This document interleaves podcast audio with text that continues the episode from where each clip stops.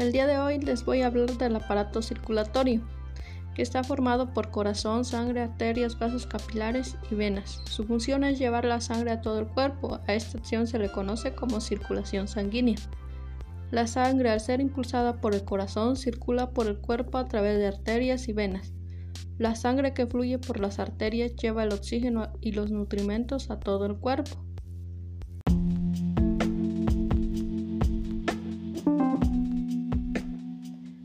La sangre de las venas transporta el dióxido de carbono y los desechos del cuerpo para su eliminación.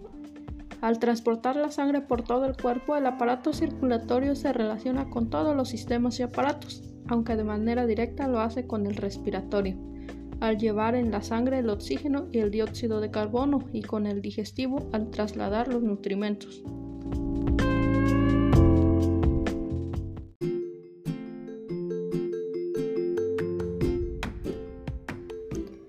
¿Cómo puedo cuidar mi aparato circulatorio? Medidas para cuidar el aparato circulatorio. Alimentarse correctamente para evitar el sobrepeso y la obesidad. Usar ropa holgada.